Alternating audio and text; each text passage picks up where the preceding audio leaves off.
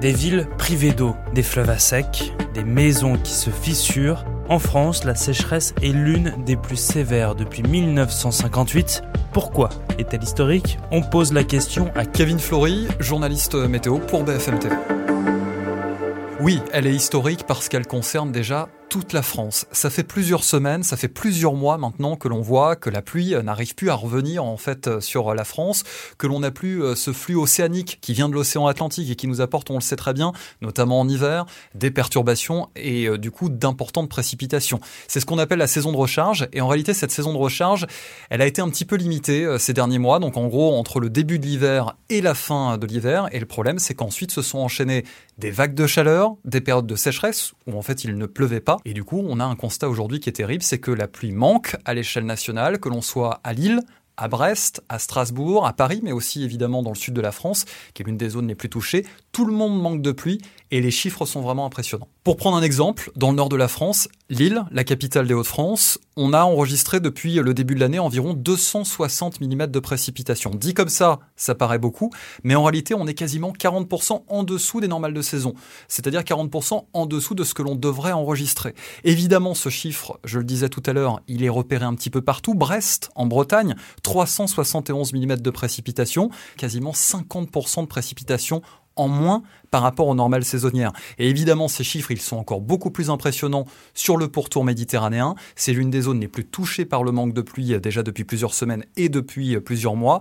Nice, à peine une centaine de millimètres de précipitations euh, tombées depuis le début de l'année. Là, on est entre 60 et 70% en dessous des normales. Quelles sont les conséquences de cette sécheresse? Alors la conséquence, elle est déjà très nette pour les agriculteurs. Évidemment, il faut s'organiser face au manque d'eau pour euh, assurer euh, les rendements. Ça a été très difficile euh, ces dernières semaines.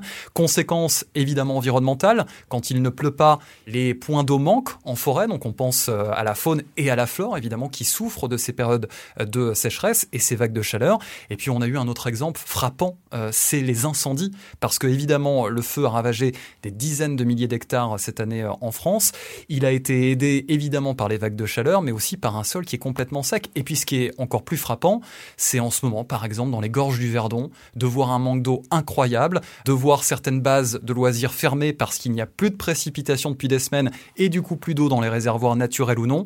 Et ça, c'est des exemples qui sont très clairs et qui sont très frappants et qui montrent à quel point cette sécheresse est historique. Elle se compare notamment à la sécheresse de 2003 et de 1976. Là, ce phénomène de sécheresse est spectaculaire. Et oui, malheureusement, c'est amené à se répéter, peut-être à s'intensifier, à durer plus longtemps et du coup à modifier euh, aussi euh, le paysage, les paysages dans euh, plusieurs années. Mais ça arrive très vite et on le voit cette année. C'est pas que la zone méditerranéenne qui est concernée. Là, on parle de la Bretagne, des Pays de la Loire, qui sont en alerte crise maximale. On parle de plus de 90 départements concernés par des restrictions d'eau. Ça, c'était du jamais vu. Là, les conséquences du réchauffement climatique, elles sont très claires, elles sont réelles et elles sont devant nous.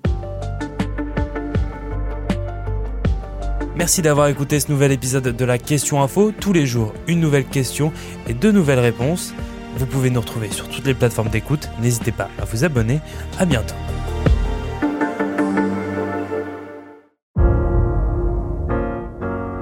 Vous avez aimé écouter la Question Info? Alors découvrez le titre à la une, le nouveau podcast quotidien de BFM TV. Les grands récits de l'actualité, des témoignages intimes c'est tous les soirs sur vos plateformes préférées. À bientôt!